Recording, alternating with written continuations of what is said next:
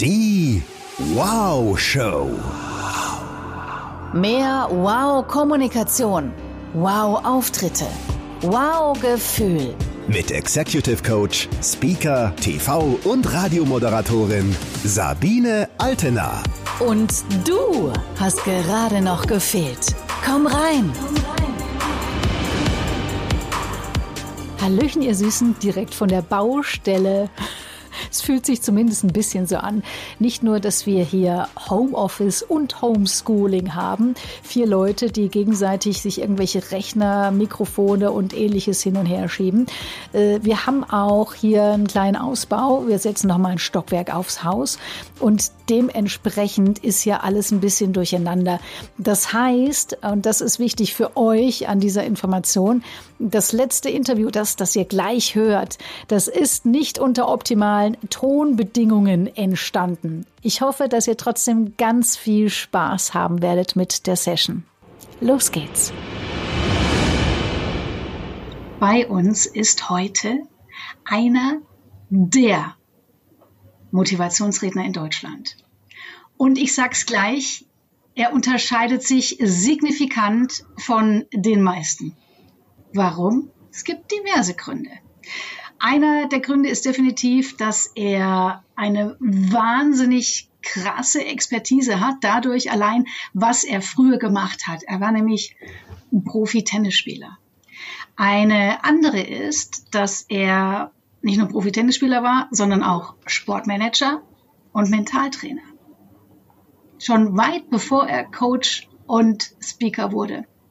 Und das ist er heute und das macht er auf eine sehr andere Art als die meisten Speaker, nämlich eher leise, intensiv und leise. Herzlich willkommen, Steffen Kirchner. Sabine, vielen Dank für die lieben Worte. Du hast es schön auf den Punkt gebracht. Das höre ich wirklich gerne. Tatsächlich ist es so. Ja. Mhm. Lieber Steffen, also äh, jetzt äh, bist du endlich mal hier in diesem Podcast. Das ist super. Und äh, bei uns ist auch gleich mein kleines Söhnchen, der Marlon. Schatz, was gibt's? Hallo.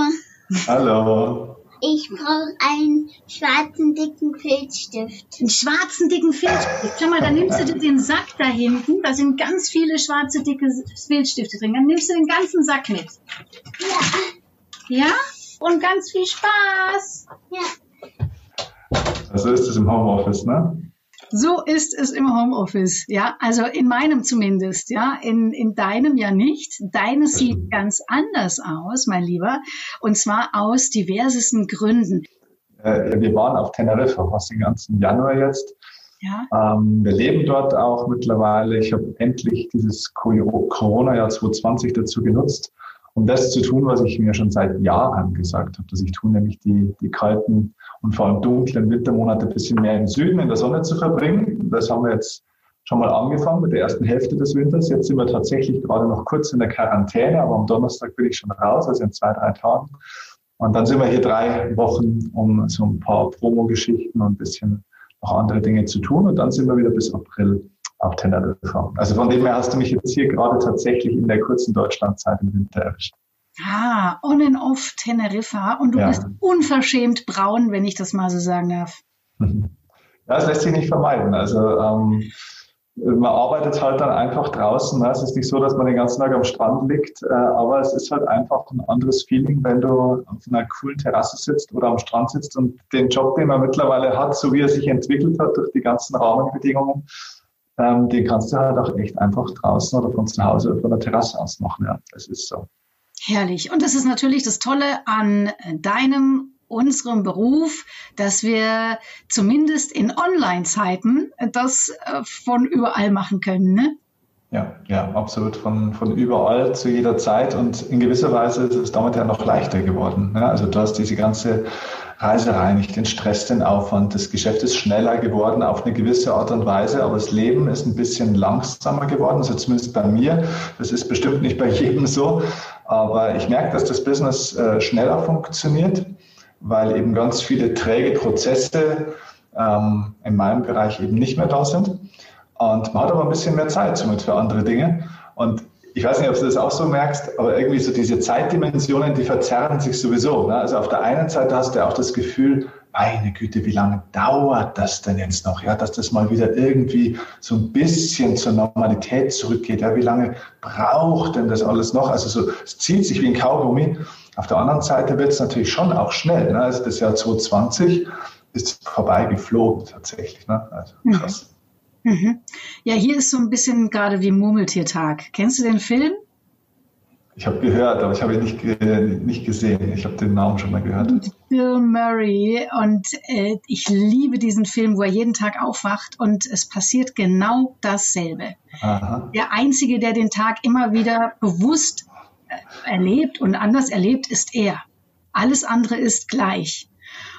Bis er irgendwann aus dieser Zeitschleife ausbricht. Aber ähm, äh, genau so fühlt es sich gerade hier an, wenn du natürlich an einem Ort bist. Und ich glaube, das geht ganz vielen so. Deswegen ist es so super, dass wir dich genau jetzt hier haben, weil ich glaube, jetzt wird es langsam so ein bisschen zäh.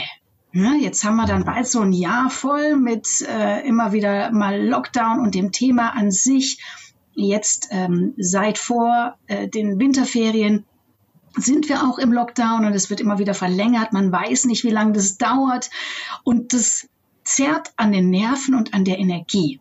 Und ich mhm. weiß von vielen persönlichen Treffen, die wir miteinander hatten, Steffen, dass du genau der Richtige für uns bist. So, also dazu in wenigen Minuten, aber vorher nochmal, ihr Lieben, ne? also auch für euch, ich glaube, es gibt mittlerweile sehr viele Menschen, die nie gedacht hätten, dass sie irgendwann nur noch im Homeoffice sind und ähm, ins Büro mussten, ja, aus äh, emotionalen Gründen, weil es ganz wichtig ist, da zu sein. Und jetzt merken wir alle, ach nö, äh, geht ja auch so.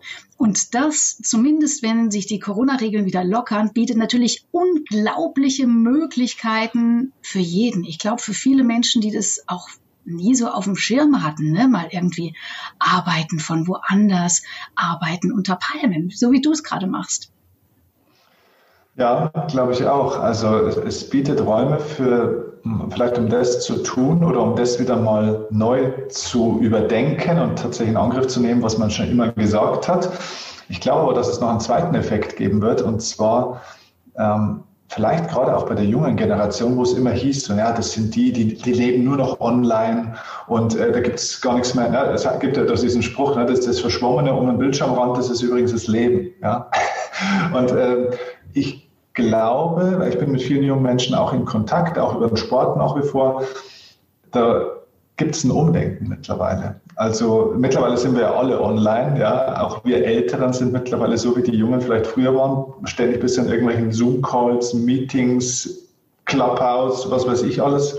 Also wenn einer bei Clubhouse unterwegs ist, dann ist es Steffen Kirchner, ihr Lieben. Schaut vorbei. Hört vorbei, genau. Hört vorbei, genau. Sprechen genau. Genau, aber, aber der Punkt ist, äh, dass wenn dir was genommen wird, dann lernst du das ja auch wieder ein bisschen mehr zu schätzen. Und ich glaube, dass wir, wenn sich die Dinge dann auch wieder ein Stück weit normalisieren oder öffnen, die Frage ist, was ist normalisieren, aber zumindest öffnen sie sich, wenn wieder Dinge zurückkommen, dass es eine unglaubliche Bewegung genau dahin gehen wird, zu dem, was dir jetzt gefehlt hat. Ich glaube, dass Natur, äh, natürlich auch das Reisen nochmal, aber auch viele andere Dinge, diese Treffen, die Beziehungen, das Zwischenmenschliche, das Offline-Leben sozusagen, also das wirkliche Leben, dass es einen ganz großen Wert gewinnen wird und dass es einen richtigen Bewusstseinssprung, wirklich nicht einen Schritt, sondern einen Sprung auslösen wird bei den Leuten und gerade auch bei den jungen Leuten, weil die kannten das so ja noch gar nicht. Ja. Ähm, und ja, ich, ich glaube, das ist eine riesige Chance. Das, aber das fühlt sich wie bei allem, ja, das ist wie bei, bei Kindern. Es, die Geburtswehen sind lange und sind brutal. Und am Ende des Tages kommt aber was Gutes dabei raus. Mhm. Ja, die Leute glauben äh, noch nicht so richtig dran. Ne? Das kannst du sehen, wenn du zum Beispiel in äh, die Aktienmärkte guckst, wo die mhm. TUI-Aktie ja ins Bodenlose rauscht gerade mal wieder. Da finde ich, kann man auch immer ganz schön sehen, wo ist das Bewusstsein der Menschen gerade. Also es ist immer noch so von, ach komm, irgendwann geht's wieder, bis zu, oh, alles so doof. Und ich kann mich noch erinnern, wir beide sind vor nicht allzu langer Zeit im November, als man noch reisen durfte, also reisen darf man ja, aber wo wir sind, als man noch in Hotels durfte, ja. haben wir beide zusammen ein Business Meeting gehabt. Und da saßen wir auch zusammen natürlich am Flughafen in München, um dahin zu fliegen. Und du hast mich da schon total beeindruckt mit dieser unfassbaren Ruhe, weil wir haben da diskutiert, ne, zu dritt über diese über diese ganzen Maßnahmen und wohin das führt mit Corona. Und du warst wirklich also my little Buddha also Big Buddha, by the way. Steffen Kirchner ist ein großer Mann, ein netter Mann. So, also my, my tall Buddha, um es ganz genau zu nehmen, my tall Buddha. Du da in einer unfassbaren Ruhe und auch, finde ich, besonnenen Heiterkeit, würde ich es nennen, da saßt und ganz ruhig über das Thema sprechen konntest. Ja, ähm, diesen Steffen, den du da wahrnimmst, den habe ich erschaffen. Äh, der war nicht von Natur aus da. Ähm, man kann hier ganz, ganz viel Persönlichkeitsentwicklung und Selbstentwicklung auch machen. Ich habe für mich irgendwann im Leben gelernt, ähm, ich habe auch schon ein paar Dinge erlebt, die nicht so schön sind, wie wahrscheinlich die meisten, die zuhören. Ja, irgendwann kannst du mit roundabout 40 oder später auch durchaus eine Horrorgeschichte von deinem Leben erzählen, wenn du einen negativen Tiefpunkt nach dem anderen erzählst. Aber ich habe irgendwann festgestellt, Sabine, dass ähm, alles im Leben ist eine Chance zum Besseren. Und es passiert im Leben tatsächlich nichts gegen dich. Und es ist schon so, es heißt immer, man sollte für alles im Leben dankbar sein. Naja, ich glaube, wenn man in so einer wirklich schwierigen Situation ist und vielleicht hat jemand gerade seinen Job verloren oder hat ernsthafte Ängste um seinen Job, vielleicht gibt es gesundheitliche Probleme. Also es gibt, es gibt einfach Dinge im Leben, für die kannst du in dem Moment nicht dankbar sein. Für Corona an sich kann man nicht dankbar sein, aber man kann zwar nicht für alles dankbar sein, aber man kann immer für etwas dankbar sein. Das ist mal das aller, allererste, was ich für mich gelernt habe. Und das ist meine Grundhaltung. Ich bin ein grundsätzlich dankbarer Mensch, auch wenn ich nicht an dem Punkt bin, wo ich sage, ich kann für alles dankbar sein, aber ich kann immer für etwas dankbar sein. Das ist diese, ja, diese Zugewandtheit oder Heiterkeit oder dieses Positive, was du wahrgenommen hast, was mich freut. Mhm. Und das zweite ist aber im Nachgang und das ist übrigens eine schöne Übung. Ähm, die Übung heißt, was war das Gute daran? Wenn du einfach mal zurückschaust auf dein Leben und einfach mal irgendein Problem nimmst, das es irgendwann mal gab, das muss ja nicht das größte Lebensproblem gleich gewesen sein. Eine Schwierigkeit, eine Prüfung, die durch, äh, durch die man gefallen ist, man ist vielleicht in der Schule sitzen geblieben, es hat einen jemand verlassen, man wurde beschissen oder sonst irgendwas. Wenn du da jetzt mal zurückdenkst, und es sollte ein Problem sein, das du aber schon gelöst hast, dann denk jetzt mal aus der Perspektive drüber nach, dass du sagst, okay, also nicht die Sache war gut, sondern was war denn das Gute daran, dass das passiert ist? Das heißt, was habe ich gelernt, weil das passiert ist? Was weiß ich heute, was ich nicht wüsste, wenn es nicht passiert wäre? Was habe ich vielleicht für eine Entscheidung getroffen, die ich nie getroffen hätte, wenn das nicht passiert wäre? Was habe ich vielleicht für Menschen kennengelernt, ähm, die ich nie kennengelernt hätte, wenn das nicht passiert wäre? Das heißt, alles ist ein Feedback im Leben, alles im Leben ist Botschaft. Und aus jeder Botschaft machst du dann eine Geschichte. Das Leben wirft dir praktisch einen Satz, ein Ereignis, einen Schicksalsschlag oder einen Glücksmoment hin. Und jetzt ist die Frage, was mache ich daraus? Und du machst eine Geschichte daraus. Und es gibt genügend Möglichkeiten, aus dem, was momentan in der Welt passiert, eine Geschichte zu machen. Das ist eine Katastrophe, das ist ganz, ganz schlimm. Und Digitalisierung übrigens auch in der Zukunft, das wird alles viel, viel schlechter. Und du wirst sehen, die Aktienmärkte crashen und es wird, viele Menschen werden ihren Job verlieren. Und es geht nicht darum zu sagen, das ist falsch oder das ist richtig, sondern es ist eine Geschichte, für die man Beweise in der Welt finden wird. Und genauso gibt es auch andere Geschichten, für die man Beweise finden wird. Und das ist so ein bisschen der Punkt, wenn du da mal ein bisschen deine, deine Problempunkte im Leben durchgehst und feststellst, okay, ah, okay, manche Dinge waren echt überhaupt nicht gut, ja, und die will ich nie wieder haben, ja. Aber es gab was Gutes daran. Nicht die Sache war gut, sondern es gab was Gutes daran. Dann kannst du die Übung irgendwann auf die nächste Stufe heben und zu sagen, was ist das Gute daran? Das heißt, du projizierst es auf die jetzige Situation und du bist vielleicht jetzt in einem Moment, in einer Phase, in irgendeiner Situation, wo du sagst, ich habe keine Ahnung, was da das Gute dran sein soll, weil wenn man gerade emotional in der Kiste sitzt, dann kann man es vielleicht noch nicht sehen. Aber wenn du dieses Vertrauen einfach ins Leben hast, dass es etwas Gutes haben wird, weil ich es nämlich mache. Nicht, weil es passiert, nicht nach dem Prinzip Hoffnung, hoffentlich wird es mal irgendwas Gutes haben, sondern ich mache was Gutes daraus. Das ist diese Schöpferhaltung, Macherhaltung, wie auch immer du das nennen willst, dich also aus der Opferhaltung zu befreien. Dann kriegst du einfach eine Zuversicht ins Leben und dann weißt du, alles ist wirklich eine Chance zum Besseren im Leben, wenn ich es mache, anstatt darauf zu warten, dass die da oben, der Vater, Staat oder der Chef oder irgendjemand dann was Gutes für mich machen. Mhm. Ja. Genau, so finde es in dir. Ne? Und das klingt immer so wunderschön, wenn du das erzählst, Steffen. Und ich ertappe mich äh, schon dabei. Also ne, dadurch, dass wir ja denselben Beruf haben, bin ich ja auch zwangsläufig ständig damit konfrontiert, auch mit dem Thema Gelassenheit, Entspannung. Wie kriege ich das hin? Es ist ja ein echt spannendes Thema, vor allem für ungeduldige Menschen, vor allem für ne, High-Energy-Menschen. Und ich, äh, ich stoße da schon immer wieder an Grenzen. Ne? Es kommt so ein bisschen auf den Tag an. Wenn ich so einen ganz entspannten Tag habe, kriege ich das natürlich super hin. Wenn ich einen stressigen Tag habe, hm, und sagen wir mal so, ähm, der Stress kommt von ich, wer stresst eigentlich? Also ich stresse mich, ja. Äh, gefühlt kommt natürlich der Stress erstmal von außen. Dann kriege ich das total schlecht hin. Mich auch so wunderbar runter zu regulieren und so bei mir zu sein und in meinem Inneren. Hast du da einen Tipp für alle, die ähnlich sind wie ich? Auch ähnlich wie du. Ich glaube, dass alle, ja, es ist wirklich so. Ich glaube, alle erfolgreichen Menschen übrigens haben Ungeduld oder die allermeisten oder sind geboren worden so ein Stück weit mit zumindest mal einer Veranlagung für Ungeduld, sagen wir es mal so. Ich glaube, Ungeduld ist auch ein Erfolgsfaktor, ein ganz, ganz, ganz großer sogar.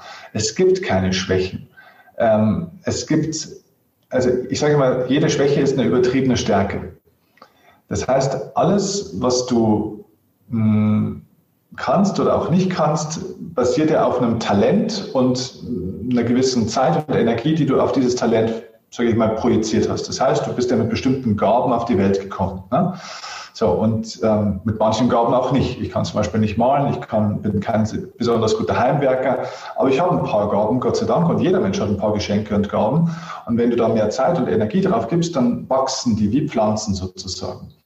Wenn aber was zu schnell wächst, dann ist das wie im Körper auch mit einer Krebszelle oder eben beim Unkraut und so weiter, dann wächst es unkontrolliert. Das heißt, dann wird aus einer Fähigkeit, die wir entwickeln, äh, also aus so einem Werkzeug, wird auf einmal eine Waffe. Vielleicht ein Beispiel, der Verstand. Jeder hat einen mitbekommen und der Verstand ist wie ein scharfes Messer. Der Verstand ist ja dazu da, um Dinge, die wir erleben, in einzuteilen. Ja, wir denken in Schubladen. Also das heißt, wir zerteilen alles in Segmente. Wir versuchen Prozesse aus allem zu machen, aus allem Schritte zu machen und so weiter. Und das ist der Verstand. Der ist analytisch, also wie ein Skalpell. Ähm, wenn du jetzt dir vorstellst, du hast, du sitzt mit deiner Familie äh, am Tisch, du hast vielleicht ein zweijähriges Kind, ja, und du, da liegt dieses scharfe Messer auf dem Tisch. Und dieses zweijährige Kind nimmt dieses scharfe Messer. Jeder an dem Tisch wird ziemlich nervös. Nicht, weil das Messer gefährlich ist. Das Messer ist überhaupt nicht gefährlich, egal wie scharf es ist, sondern wegen der unruhigen Hand des Kindes. Weil das Kind vielleicht diese Hand noch nicht kontrollieren kann und irgendwo rumsticht und schneidet, wo es nicht genau weiß, was passiert. Und das ist mit unserem Verstand auch so. Der Verstand ist überhaupt nichts Schlechtes. Unser Ego ist überhaupt nichts Schlechtes. Ähm, bloß wir können das noch nicht kontrollieren. Und so ist es mit den Schwächen wie Ungeduld auch. Ungeduld ist eine nicht kontrollierte Fähigkeit, zielstrebig zu sein, ehrgeizig zu sein, Dinge erschaffen zu wollen, gestalterisch tätig zu sein. Das heißt, es ist eine gewisse Energieform, die sozusagen aber wie ein großer Hund, der schlecht erzogen ist, mit dir Gassi geht. Das heißt, nicht du bist der, der kontrolliert, sondern die Emotion kontrolliert. Und daraus entstehen dann die sogenannten Schwächen, die aber in Wahrheit übertriebene Stärken sind, weil wir sie zu viel haben. Und was brauchen wir? Und das ist eigentlich ja die Frage gewesen, die du gestellt hast. Ähm, wir brauchen Bewusstsein. Weil die meisten Leute leben einfach ihr Leben wie so, ein, wie so einem Schnellzug. Ja? Also die kriegen das gar nicht mehr mit, die überleben nur noch. Ja? Das Leben läuft eigentlich so ein bisschen an ihnen vorbei. Und Bewusstsein heißt, dass ich mir einen kleinen Raum nehme, und sei es nur eine Minute, einen kleinen Raum nehme, um mal kurz anzuhalten. Es gibt eine tolle Methode, die heißt Stop, Look, Go. So ein bisschen wie Kindern, denen man lernt, über die Straße zu gehen. Also so habe ich das gelernt von meiner Mama. Ja, wenn du an eine Straße kommst, wo viele Autos fahren, zuerst mal Stopp, anhalten. look, also schauen, links, rechts, links, kommt irgendwas und dann gehen. Und genauso ist es, wenn Emotionen, wenn Stress kommt, eben auch. Erstmal Stop. Das ist das Allerwichtigste. Du kannst nicht mit Dankbarkeit anfangen. Du kannst nicht mit Ruhe anfangen, sondern du musst mit, du musst mit Stop anfangen. Das heißt, anzuhalten, mal stehen zu bleiben. Das ist wie ein Flugzeug. Sage ich das? Oder habe ich da irgendwie, ähm, habe ich eine Kette oder irgendwie, weißt du, wie kriege ich mich mehr? Weil das geht ja in Hundertstel Sekunden, dieser Impuls.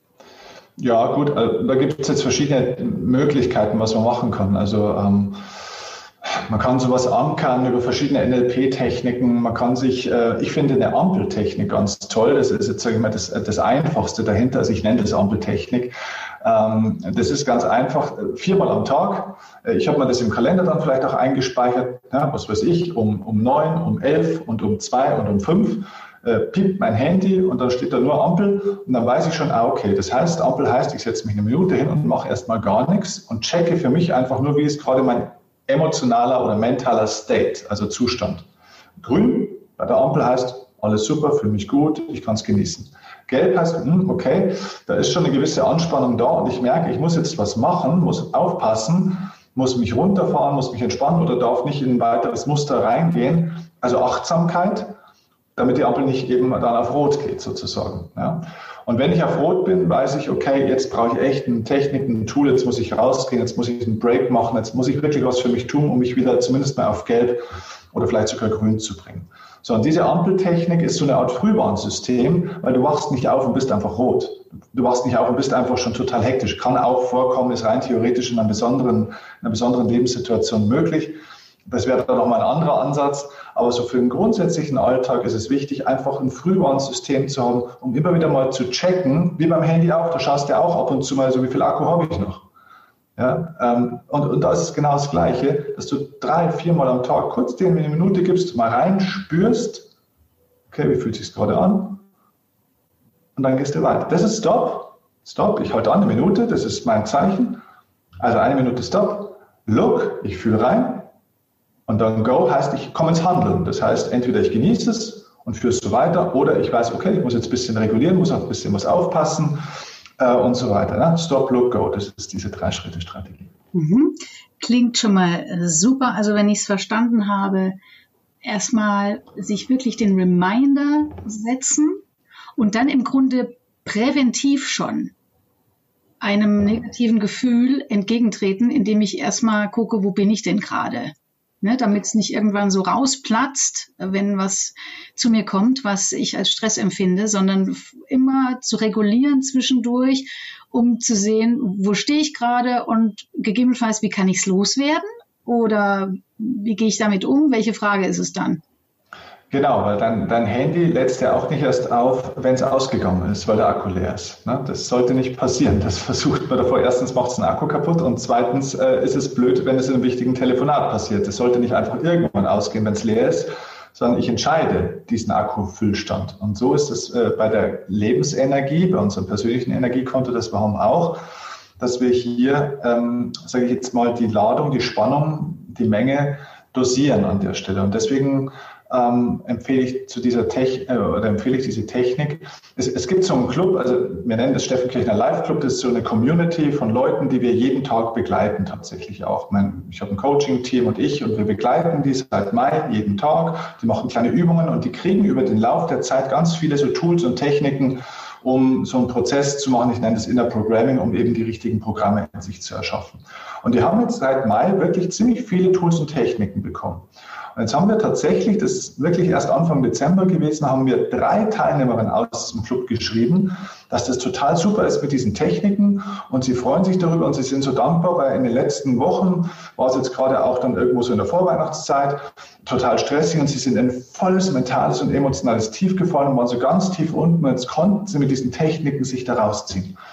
Und ich habe das gelesen und habe mir gedacht, naja, ist ja eigentlich schön, ne, dass die zumindest schon mal eine Möglichkeit haben, wie sie wieder rauskommen. Auf der anderen Seite denke ich mir, muss denn das sein, dass du erstmal so tief fällst, also dass erstmal das Handy ausgeht, dass du erstmal weißt, oh, ich muss eigentlich aufladen. Und da ist mir jetzt bewusst geworden mit dieser Ampeltechnik, wie wichtig das ist, dass wir viel früher Achtsamkeit üben, dass wir eben nicht so einen Schmerz erleben. Ja, man kann ja immer auf zwei Arten lernen, durch Erfahrung oder durch Erkenntnis.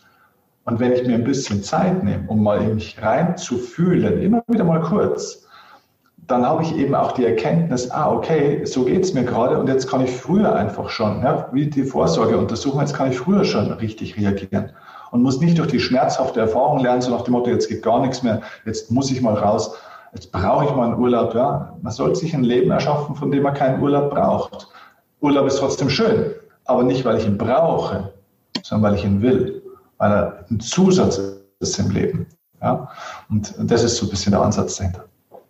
Du und Steffen, jetzt bist du ja schon super advanced, ne? Also dir nehme ich jedes Wort ab. Ihr merkt jetzt schon, ihr Lieben, ne? Auf seiner Seite steht nämlich äh, garantiert 100% Chaka-frei. und das ähm, merkt ihr, glaube ich, spätestens auch jetzt.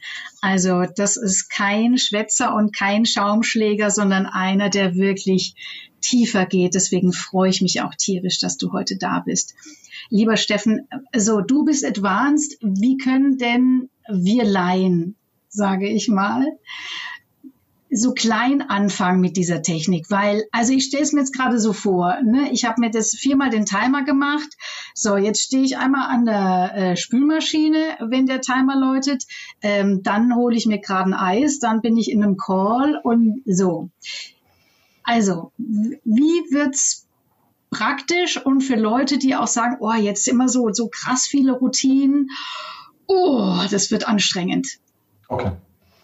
Also, äh, wenn das Leben so äh, chaotisch und, und schnell ist, dass das auch noch zu schwierig ist, dann würde ich es äh, mir so einfach machen, wie es nur geht. Also, der kleinste Schritt reicht. Es gibt ein ganz, ganz tolles, äh, mir fällt das gerade ein, ein ganz, ganz tolles, äh, kann ich mal, nee, ich, zeige ich jetzt nicht, aber es gibt ein tolles Programm von Google, äh, das ist ein Achtsamkeits, Achtsamkeitsprogramm. Es ist aber nicht, was die nach außen verkaufen, sondern firmenintern haben die ein Achtsamkeitsprogramm.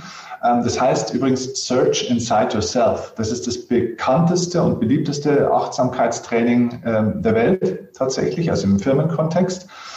Und derjenige, der das erfunden hat, ähm, hat gesagt, okay, anfangen tust du mit einem achtsamen Atemzug am Tag. Und das ist die ganze Aufgabe. Das ist das Minimum. Und wenn du mehr machen willst, kannst du mehr machen, aber am Anfang erstmal ein Atemzug am Tag, den du wirklich mal bewusst und achtsam machst. Einen tiefen Atemzug. Und dann bist du schon fertig. Das heißt, du machst die Schritte so klein, dass du keine Ausrede mehr hast. Das könnte jetzt in Bezug auf äh, mein Thema sein. Okay, wenn du in der Früh aufwachst, liegst du zum, also meistens liegst du noch im Bett, wenn du in der Früh aufwachst. Ja? Ähm, ja, bei unserer Hörerschaft, man weiß nie so genau. Man weiß es nicht, ja genau. Aber äh, angenommen, du würdest im Bett liegen, ähm, wenn du aufwachst, kannst du die erste Minute genau dafür benutzen. Keiner zwingt dich, ob du eine Minute früher oder später aufstehst. Ähm, wenn du einschläfst, wäre die zweite Möglichkeit. Kurz bevor du einschläfst, könntest du noch mal eine Minute machen. Wie geht es mir jetzt? Ja? weil es ist auch wichtig, richtig in die Nacht zu gehen. Ja, auch da nochmal wirklich bewusst zu entspannen, weil diese Emotionen, die du hast vor dem Einschlafen, nimmst du mit in die Traumwelt, nimmst du mit in diesen ganzen Prozess, ähm, die, die REM-Phasen, die Tiefschlafphasen und so weiter, auch die Tiefe ähm, ist davon abhängig und, und, und. Und man könnte es auch machen beim Essen, beziehungsweise entweder während des Kauens oder bevor du isst, dass du dann mal vorm Teller sitzt und erst mal kurz 30 Sekunden, bevor du den ersten Bissen nimmst, mal kurz zur Ruhe kommst. Oder während des ersten Bissens. Also was ich damit sagen will, finde mal in deinem Alltag bestimmte Standards, die es gibt. Es, es, gibt keinen Menschen, der gar keine Standards hat. Vielleicht ist, der eine, äh, vielleicht ist die eine Sache dann eher mal um 17 Uhr, die andere eher um 13 Uhr. Vielleicht ist jeder Tag anders, aber es gibt trotzdem immer wieder ähnliche Routinen, die wir haben. Und da suchst du dir mal ein, zwei Dinge raus, wo du sagst, das tue ich mehr oder weniger jeden Tag. Zähne putzen. Ja, also das tust du ein oder zweimal am Tag auf alle Fälle. So, wie lange dauert Zähne putzen? Ja, zwei Minuten roundabout, oder? Ein, zwei Minuten. Super. Dann machst du das, was du sowieso tust, damit du keine Ausrede hast, ähm, ich habe keine Zeit dafür. Du tust sowieso ein bis zwei Minuten Zähne putzen. Dann tust du das genau mit dieser Achtsamkeitsübung und machst das genau in dem Moment, weil das ist nur eine Innenschau. Du kannst im Außen genau das tun, was du tust. Ähm, bevor du, wenn du ins Auto einsteigst, bevor du losfährst. Oder wenn du Auto gefahren bist und du parkst, bevor du aussteigst. Es gibt tausend Möglichkeiten. Entscheid, was für dich funktioniert. Äh, aber Schluss mit den Ausreden definiert zwei, drei Dinge und dann macht das einfach mal eine Woche und schau mal, was passiert. Und wenn nichts passiert, du kannst es ja bleiben lassen, aber wenn du das Gefühl hast, irgendwie tut es dir gut, dann wird es auch leicht, dann das weiterzuführen sozusagen. Ne? Also Disziplin ist, ist total überschätzt. Wir brauchen kleine Erfolgserlebnisse und kleine Erfahrungen und das bringt uns dann in einen Momentumprozess, wo dann die Dinge automatisch laufen. Steffen, I walk the talk mit einem ganz bewussten Atemzug. Wer will, kann mitmachen.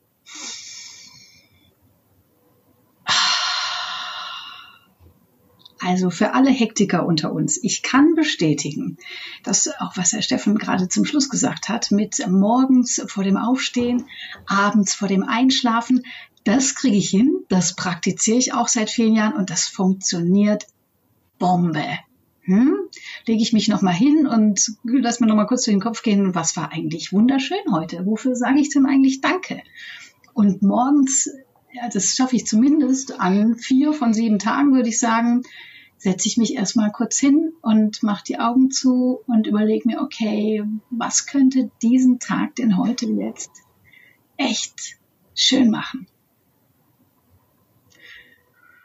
Und dann wird er schön, inklusive Homeschooling oder so ähnlich. Zumindest schöner, also zumindest hast du ja. eine Chance. Ja? Es ist genau. ja alles eine Form von Training. Es, ja. es gibt ja nie eine Garantie, dass deswegen nichts passiert, aber ich habe einen Einfluss zumindest. Ich nehme Einfluss auf die Dinge und das, das Leben passiert mir nicht einfach, ja, sondern ich werde Gestalter meines Lebens, zumindest in meinem kleinen Bereich. Mhm. Und das reicht schon.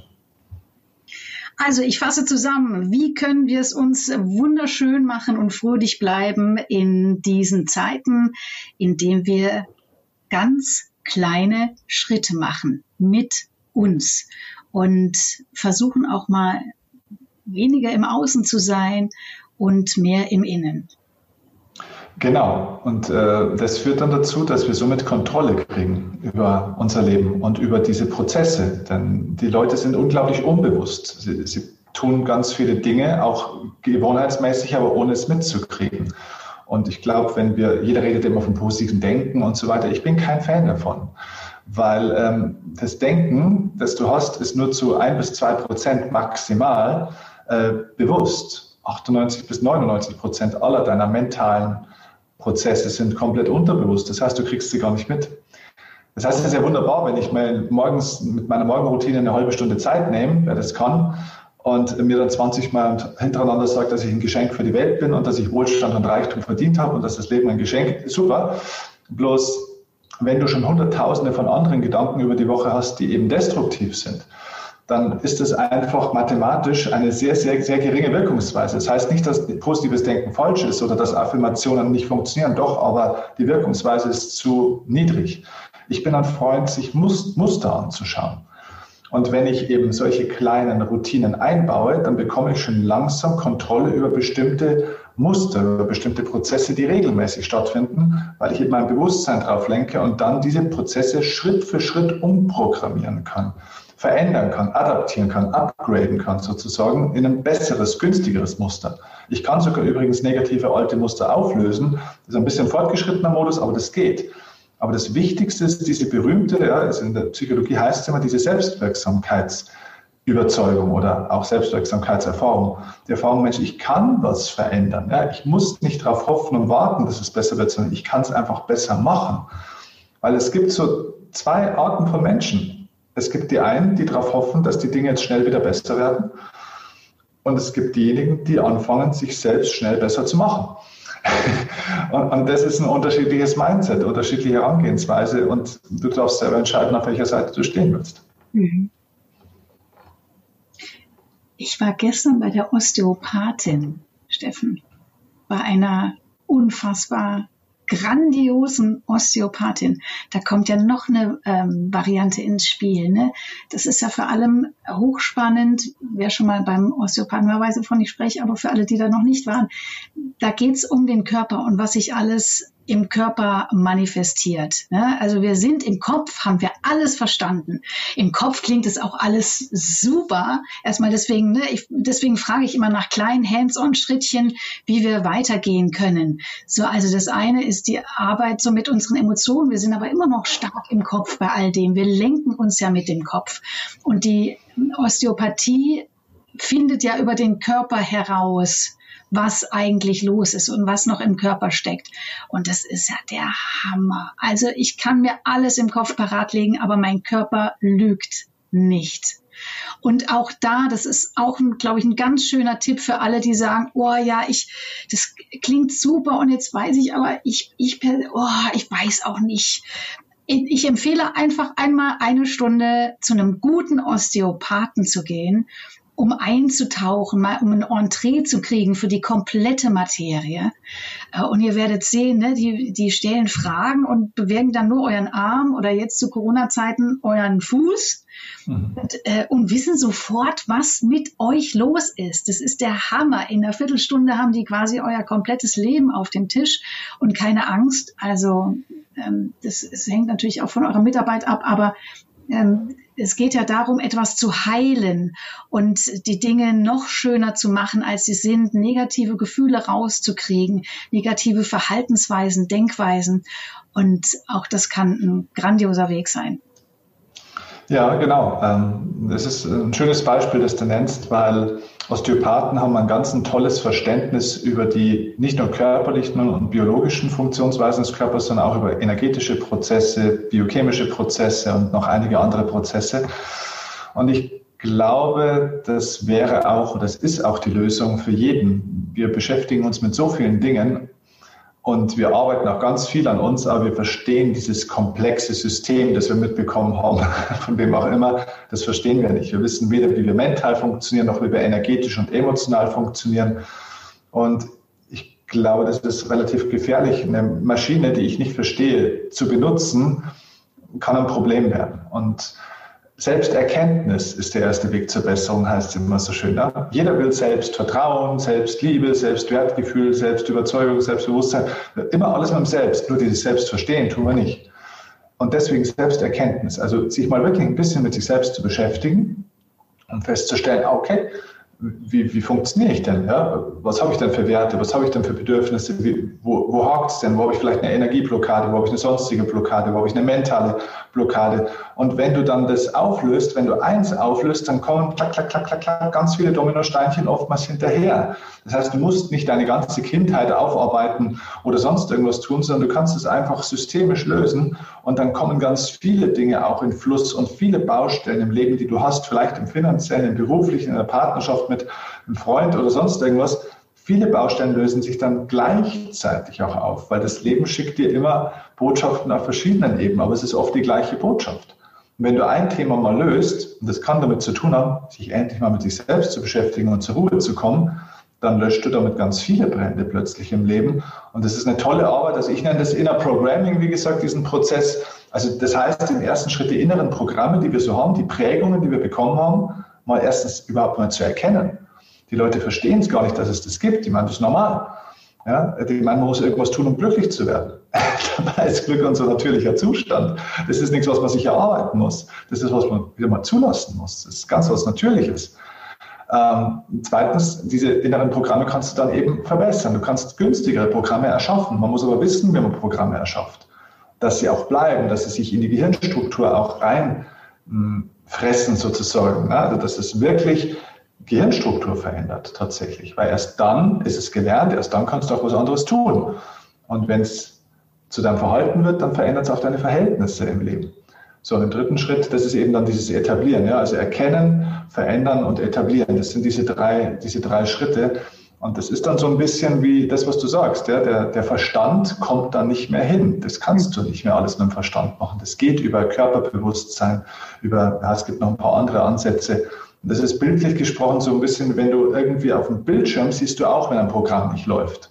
Ja, angenommen, du hast ja irgendein Microsoft irgendwas drauf oder kann auch was anderes sein. Und am Bildschirm siehst du, das läuft hier nicht, ja, das Programm geht nicht, da ist irgendwas kaputt. So, schön, dass du es auf dem Bildschirm siehst, aber du kannst es auf dem Bildschirm nicht lösen. Das, der Fehler ist auf der Festplatte. So, und der Bildschirm hat keinen Zugriff auf die Festplatte. So, und jetzt geht es darum, das Programm zu verändern und nicht einen Bildschirm zu wechseln. Ja, viele Leute kleben sich dann einen Bildschirm ab oder malen was rum oder kaufen sich einen neuen Bildschirm. Das ist Symptombehandlung. Die Lösung liegt auf der Festplatte und das ist dieses Unterbewusstsein und es gibt noch ein paar andere Festplatten, die wir haben und wir können sehr wohl da eingreifen Sogar Wim Hof hat zum Beispiel gezeigt, dass man auch ins autonome Nervensystem eingreifen kann, was ja bis dato als unmöglich galt. Deswegen heißt es ja autonom, weil es eben autonom ist von uns. Und man kann doch eingreifen. Bruce Lipton hat gezeigt, dass die Gene uns nicht kontrollieren, dass wir sehr wohl Einfluss auch auf unsere genetische Programmierung haben. Äh, die Epigenetik ist eine ganze wissenschaftliche Richtung, die nur das beschreibt. Das war früher Fiktion und Esoterik, heute ist es klassische Wissenschaft. Also es geht viel mehr, als wir so glauben. Mhm. Also, erstens mal, ihr Lieben, Glück muss man sich nicht erarbeiten. Das habe ich mir schon mal gemerkt. Und entdecke deine Festplatten. Mhm. Ja. Und die Programme drauf vor allem. Mhm. ja. Lieber Steffen, also wir sprechen über ganz viel, du hast ja so viel zu erzählen, aber wir müssen ganz kurz natürlich oder auch lange, je nachdem, zurück in deine dunkle Vergangenheit. Ich glaube, die hatten wir so ziemlich zur selben Zeit. Während ich bei Antenne Bayern moderiert habe, hast du die Tennisplätze dieser Welt unsicher gemacht. Und es ist natürlich auch hochspannend, mal mit einem Profisportler hier zu sprechen. Ich möchte eine Aussage von dir von gerade aufgreifen. Du hast gesagt, Disziplin ist überschätzt. Mhm. So, zwei Fragen auf einmal. Wie war das denn damals als Tennisprofi? Hol uns mal ein bisschen ab. Wann hast du das gemacht? Äh, wo warst du überall? Und äh, wie hältst du es, hast du es gehalten damals mit der Disziplin? Also ich muss dazu sagen, mein ganzes Leben war ein Kampf. Bis, also von klein auf. Ne? Also meine Mama hatte drei Fehlgeburten vor mir. Ähm, das heißt, äh, ich bin schon neun Monate in Stoffen gebadet worden, die viel mit Angst zu tun haben, was glaube ich mehr als nachvollziehbar ist. Ähm, bin dann dementsprechend auch so aufgewachsen, war also komplett verzogen, überbehütet, hatte zwar eine liebende, tolle Mutter, übrigens auch einen tollen Vater, aber äh, ganz wenige mentale Muskeln und äh, ganz, ganz, ganz viele angelegte Zweifel und Ängste, einfach die ich übertragen bekommen habe. Stichwort, jemand anders programmiert auch deine Festplatte, das bist nicht nur du. Hm, meine Mutter war Alkoholikerin und äh, fiel ins Koma, als ich zehn war. Und also du kannst dir vorstellen, ich habe versucht, ums Leben meiner Mutter zu kämpfen, um die Ehe meiner Eltern zu kämpfen, die auch am kaputtgehen war, um meine eigene Anerkennung zu kämpfen. Schule war für mich ein Hürdenlauf, da war ich auch noch schlecht. Also ich hatte nichts, wo ich irgendwo für mich ein gutes Gefühl rausgezogen habe. Und es gab dann Gott sei Dank den lieben Boris Becker, der dann 1985 Wimbledon gewonnen hat und äh, das sah ich im Fernsehen und dann habe ich zwei Jahre gejammert, dass ich Tennis spielen will. Und dann kam ich auf den Tennisplatz und dort war endlich mal ein, ein Rahmen, ein Raum, wo ich ganz alleine Kontrolle ausüben konnte. Dann habe ich zum Glück auch ein bisschen an Talent dafür mitgekriegt. Und dann kam ich in diesen Tennis-Leistungssport rein. Ich habe mich im Endeffekt auf den Tennisplatz geflüchtet. Weil dort war das Spiel, dort war der Spaß, dort war die Selbstbestimmung und der Rest von meinem Leben war anders. Und irgendwann, je mehr ich in diesen Leistungssport reingekommen bin und dann irgendwann auch die Entscheidung getroffen habe, Richtung äh, Bundesliga zu gehen, also dann schon im Hochleistungssport, hm, da wurde es dann auch zum Kampf auf dem Tennisplatz. Ja, also das Spiel ging immer mehr zurück. Ich habe Tennis nicht mehr gespielt, ich habe Tennis gearbeitet. Es ging nicht mehr um das Erlebnis, sondern ums Ergebnis. Es ging um Ranglisten, um Geld, um ja, Wettbewerb. Mein ganzes Leben war ein Wettbewerb. Und das hat mich müde gemacht, sehr, sehr müde gemacht. Und dann habe ich irgendwann für mich die Entscheidung getroffen, dass ich auch nicht mein Leben lang nur kämpfen will und dass ich nicht mein Leben dem opfern möchte oder hingeben möchte, gegen Menschen zu arbeiten, um ein Sieger zu sein, indem ich andere zum Verlierer mache. Ne? Und äh, dann habe ich eine Entscheidung getroffen, habe es verändert. Ganz kurze Frage zwischen rein. Gibt es denn aus deiner Erfahrung überhaupt irgendeinen Profi, Tennisspieler. Ich lasse es jetzt mal beim Tennis. Jedenfalls ist auch der Profi-Sportler, der das noch aus Spaßgründen macht? Ähm, nicht aus Spaß, sondern aus Liebe. Ähm, mir fehlte die Liebe zum Tennis nicht, sondern die Liebe zu diesem Leben als Tennisprofi mit seinen Entbehrungen. Du hast ja immer für alles einen Preis zu bezahlen. Ähm, der Preis muss für dich der richtige Preis sein.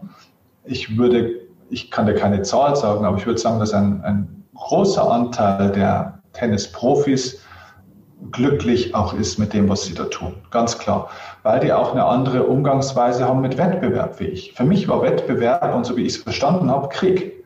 Für andere ist Wettbewerb und so wie sie es verstehen, Herausforderung und Spaß. Ich hatte keinen Spaß am, Wett keinen Spaß am Wettkampf, andere blühen da auf. Das heißt, der Wettbewerb an sich ist nichts Negatives, auch nichts Positives. Der Wettbewerb ist nur der Wettbewerb. Was ich daraus mache und wie ich das für mich empfinde, was da passiert, hat mit vielen anderen Programmen zu tun, die du eben sonst bekommen hast, mit Bedeutung und mit ganz vielen Dingen. Und für mich war das eben der falsche, das falsche Element an der Stelle. Ich war zwar gut und ich hätte auch viel Potenzial noch nach oben gehabt, aber es ist nicht meine Bestimmung, es ist nicht meine Aufgabe, das zu tun und das habe ich für mich irgendwann entschieden. Und diese mangelnde Disziplin, ähm, die hatte ich dann plötzlich auch nicht mehr in dem Moment, weil ich war ein stinkfauler Hund in der Schule, auch im Tennis in Teilen. Ähm, ich war zwar ein Kämpfer, das kann ich, ähm, also ich kann hart kämpfen, ich kann mich auch durchsetzen, aber diszipliniert arbeiten war nicht mein Ding. Und in dem Moment, Sabine, als ich echt meine Bestimmung dann mal gefunden habe, also so diese Liebe auch fürs, für das Leben, das ich führen will, nicht nur für die Tätigkeit, die ich machen will, sondern für den Lifestyle, was ich bewirken will, auch so ein bisschen. In dem Moment war Disziplin die automatische Folge. Du musstest mich nicht mehr motivieren, dass ich abends um eins nochmal oder nachts um eins nochmal ins Büro gehe und noch meinen Text schreibe oder dass ich irgendwas anderes tue, dass ich was übe. Es war natürlich da. Disziplin ist nicht die Quelle. Es ist eine automatische Folge, wenn du deiner Bestimmung folgst. Nimm uns nochmal mit in diese Zeit. Du hast die Erkenntnis, dass du jetzt kein Tennisspieler professioneller Art mehr sein möchtest.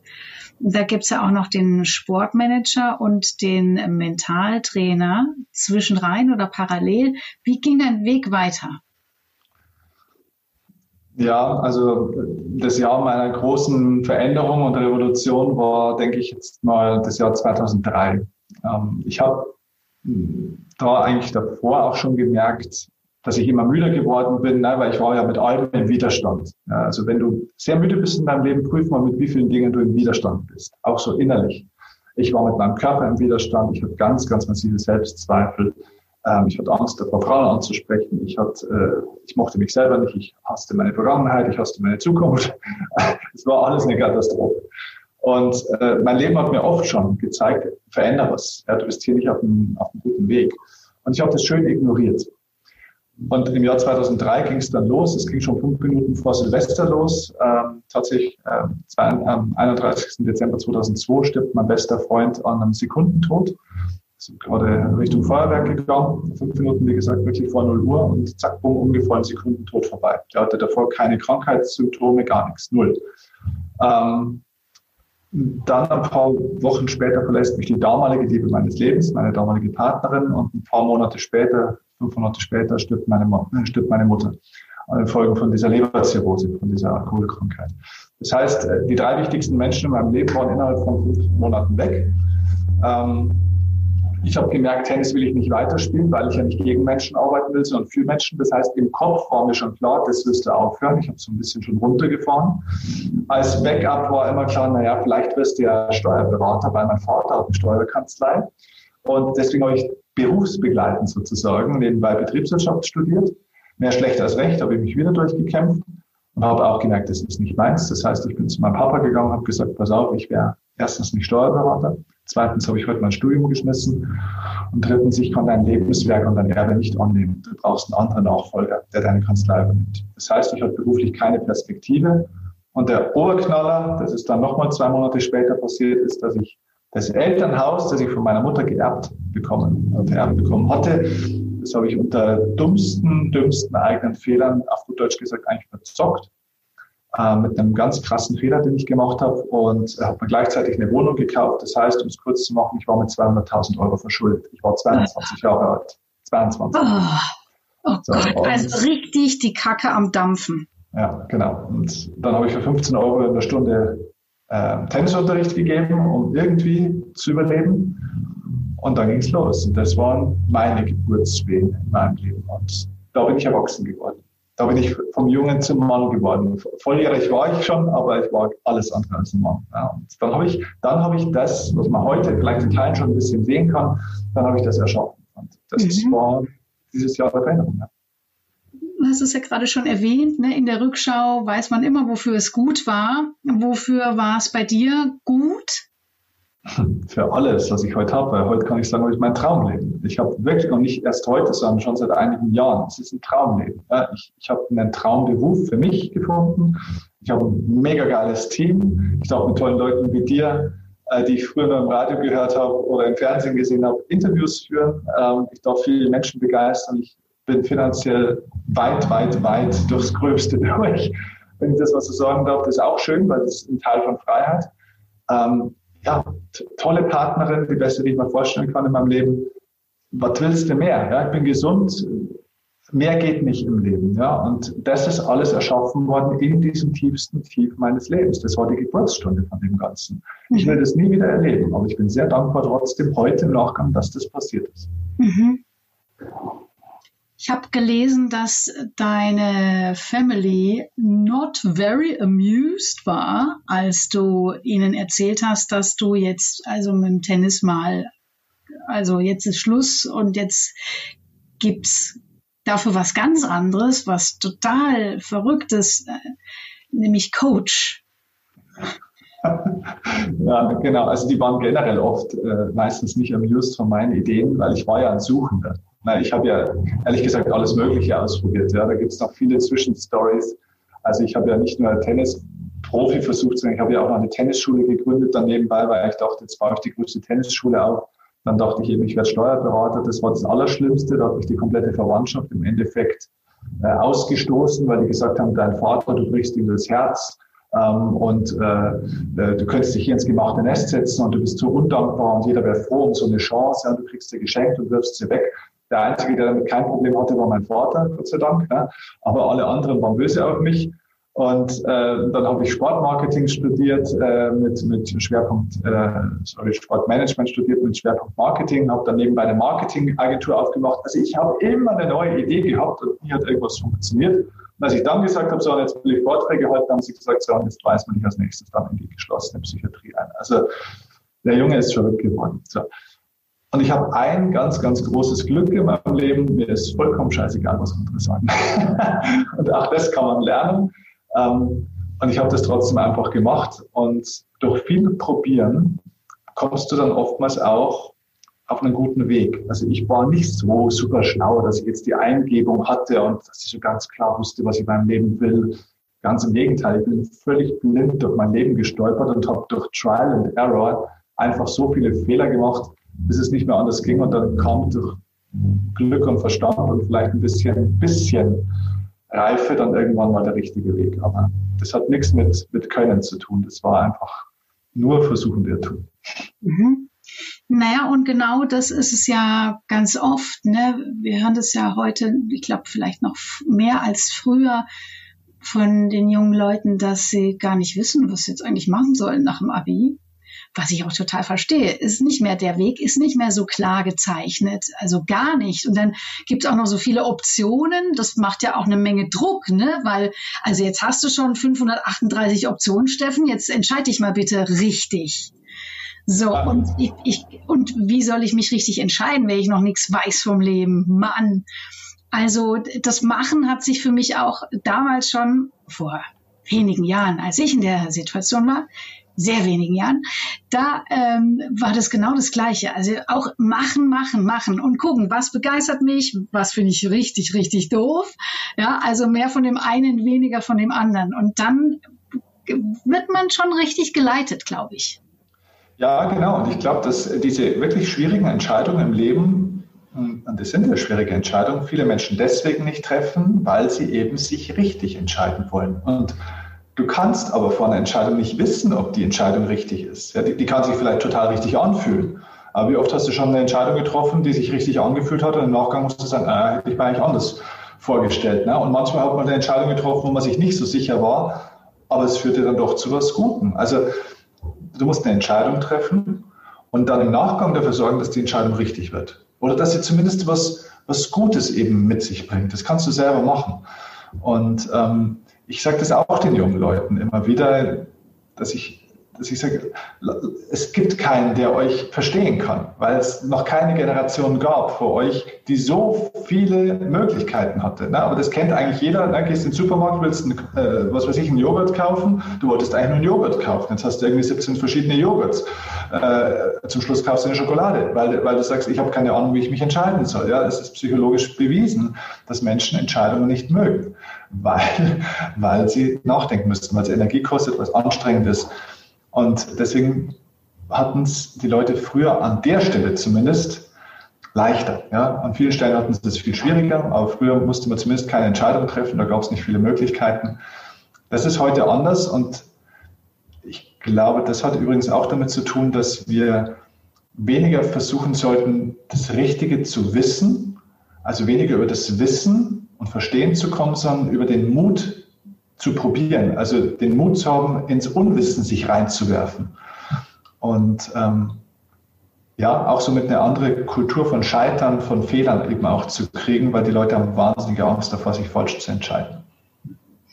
Wir treffen auf jeden Fall die richtige Entscheidung und werden Steffen Kirchner in der nächsten Woche hier wieder zu Gast haben und dann fragen, wie man denn jetzt eine richtige Entscheidung trifft.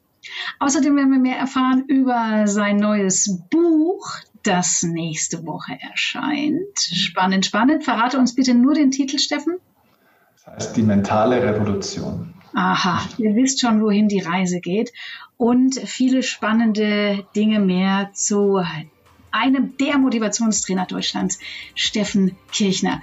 Bis hierhin schon mal mega Gespräch. Ich bedanke mich ganz herzlich, lieber Steffen.